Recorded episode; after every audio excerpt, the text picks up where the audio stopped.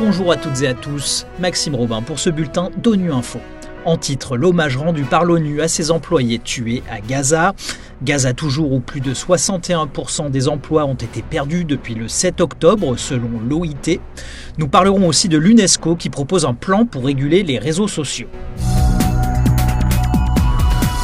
Les employés de l'ONU ont rendu hommage aujourd'hui à leurs collègues tués à Gaza. 101 membres du personnel de l'Agence des Nations Unies chargée des réfugiés palestiniens, l'UNRWA, ont été tués depuis l'attaque sanglante du Hamas en Israël le 7 octobre et les représailles israéliennes qui ont suivi. Jérôme Bernard nous en dit plus. Le drapeau bleu des Nations Unies a été mis en berne ce lundi dans les bureaux de l'organisation à travers le monde en hommage aux 101 employés de l'UNRWA tués à Gaza depuis le 7 octobre.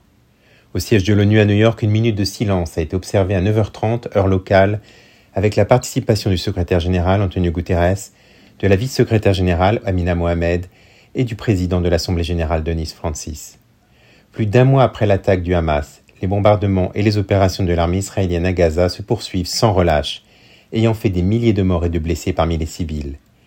Les agences humanitaires de l'ONU sont très inquiets de la situation dans les hôpitaux de Gaza affirmant que des bébés prématurés seraient morts à l'hôpital Al-Shifa de la ville de Gaza, qui a été privé d'électricité pendant trois jours en raison de l'intensification des opérations militaires israéliennes. Le chef de l'Organisation mondiale de la santé, Dr Tedros, a déclaré dimanche que le monde ne peut pas rester silencieux alors que les hôpitaux, qui devraient être des refuges, sont transformés en scènes de mort, de dévastation et de désespoir. Il a réitéré son appel à l'arrêt immédiat des combats. À Gaza, plus de 61% des emplois ont été perdus depuis le début des hostilités, un chiffre de l'Organisation internationale du travail qui a publié la semaine dernière son premier bulletin sur l'impact du conflit sur le marché du travail. Au micro d'Alexandre Carrette d'ONU Info, Nieves Tomé de l'OIT a mis l'accent sur le sort des 20 000 Palestiniens de Gaza qui travaillaient en Israël avant que le conflit n'éclate et qu'ils se retrouvent sans emploi.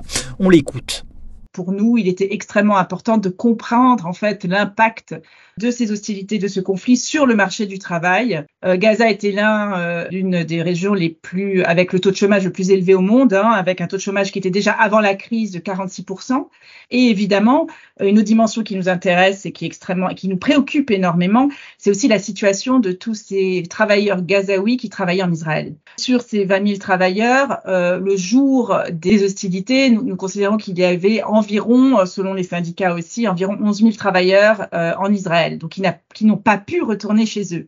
Euh, sur ces travailleurs, euh, 5 000 d'entre eux environ auraient été arrêtés en Israël détenus euh, et ils viennent d'être renvoyés à Gaza. Et les 6000 autres ont été envoyés en Cisjordanie euh, dans des, des camps et, et, dans une situation extrêmement précaire, sans accès à un emploi, moyen de subsistance ni protection. Les réseaux sociaux doivent être encadrés sans pour autant limiter la liberté d'expression et les droits humains, c'est ce qu'a déclaré la chef de l'UNESCO Audrey Azoulay en dévoilant récemment un plan d'action pour les réguler. Ce plan prévoit entre autres la mise en place de régulateurs indépendants publics et la transparence des algorithmes. La chef de l'UNESCO a aussi souligné les dangers du numérique, notamment concernant les fausses informations et le cyberharcèlement des femmes.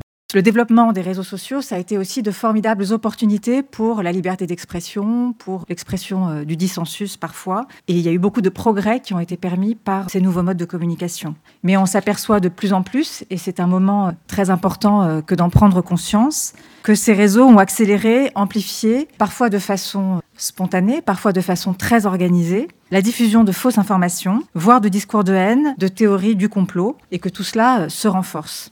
D'autant que nous avons aussi appris, dans la douleur et avec lenteur, à comprendre les modèles économiques derrière ces réseaux sociaux et à voir comment les algorithmes favorisaient l'engagement émotionnel au détriment de la vérité. Il y a eu cette fameuse étude du MIT qui nous a si bien montré que la vérité voyageait six fois moins vite que les fausses nouvelles sur les réseaux sociaux. Nous avons vu aussi encore récemment, pas seulement en Europe, mais notamment en Europe, à quel point les femmes étaient les premières victimes, qu'il s'agisse des femmes journalistes, plus victimes de campagnes de dénigrement en ligne, ou alors les femmes engagées dans la vie publique. Récemment, il y a eu quelques exemples spectaculaires de femmes au premier poste de la vie politique qui ont montré à quel point elles étaient plus victimes que d'autres que de campagnes de dénigrement euh, systématique en ligne.